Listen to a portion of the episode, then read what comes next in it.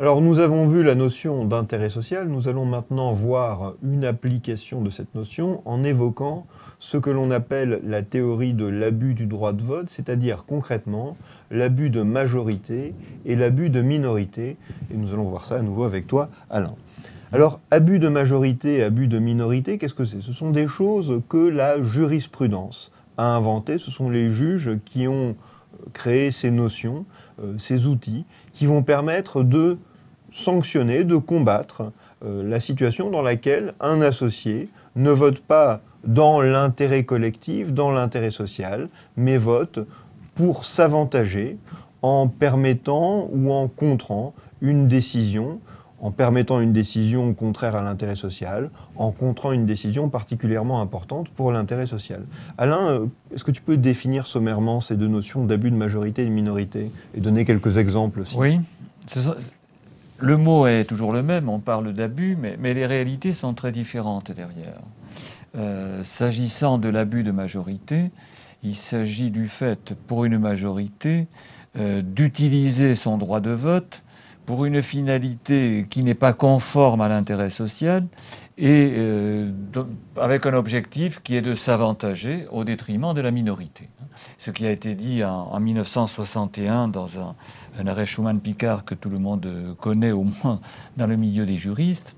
Euh, et depuis, la Cour de cassation est restée très, très fidèle à ce. Alors, est-ce que la formule est toujours la même? Selon les époques, on voit quelquefois, dans certains arrêts, l'accent est moins mis sur l'intérêt social et davantage sur le conflit entre associés.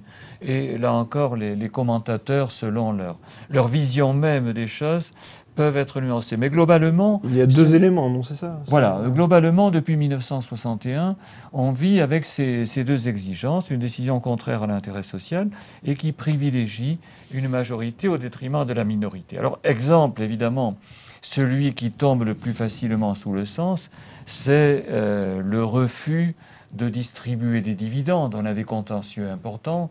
On a des associés majoritaires qui, par ailleurs, sont dirigeants, ont des mandats sociaux, des contrats de travail, et qui ne sont pas très intéressés par les dividendes, euh, qui préfèrent euh, mettre en réserve pour augmenter la valeur de leurs titres. Et puis des actionnaires minoritaires qui, eux, n'ont pas de contrat de travail, n'ont pas de mandat social, n'ont aucun revenu, et qui, évidemment, euh, le jour où ces dividendes ne sont pas distribués, se trouvent lésés et, quelquefois sanctionnés parce que, par ailleurs, ils sont soumis à l'impôt sur la fortune.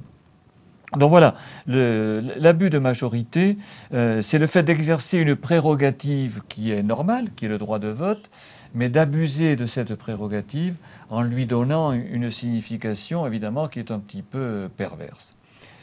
L'abus de minorité, euh, c'est une réalité très différente. C'est un faux symétrique, l'abus de minorité, parce que on imagine que dans une société où est requise une majorité qualifiée.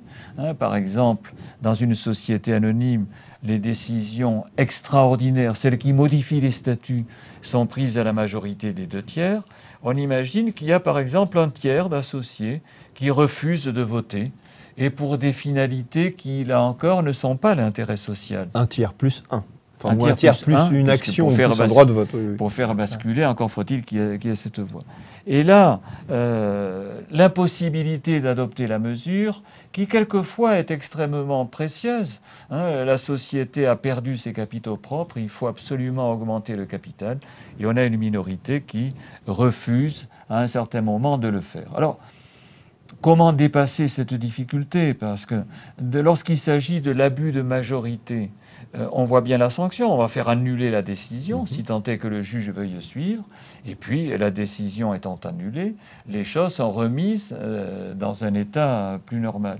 Pour l'abus de minorité, c'est plus compliqué, parce que le minoritaire ne veut pas aller voter, alors faut-il pour le juge le prendre par la main et lui ordonner de le faire, qui est une intrusion judiciaire dans la vie sociale, difficilement envisageable, ou faut-il désigner un mandataire de justice qui ira à l'Assemblée voter euh, en lieu et place des minoritaires défaillants, mais tout en gardant son libre arbitre. Et, on a des exemples en jurisprudence où le mandataire de justice a pensé comme les minoritaires, c'est-à-dire qu'il votait contre euh, parce qu'à son avis, il n'y avait pas de véritable abus. Le droit de vote était exercé dans un sens normal.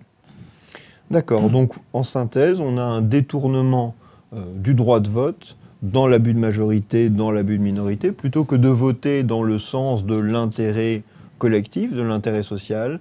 Soit abus de majorité, on est en train de forcer euh, une décision qui est contraire à l'intérêt social pour avantager les majoritaires, ou abus de minorité, on empêche, alors c'est un élément que la jurisprudence relève, une décision essentielle pour la société, et on l'empêche là encore dans un intérêt égoïste, euh, ou soit pour s'avantager, soit pour nuire aux autres. On veut leur nuire parce qu'on veut qu'ils nous rachètent nos titres euh, pour se débarrasser de nous et si possible à un prix élevé. Donc on va voter systématiquement contre toutes les décisions utiles.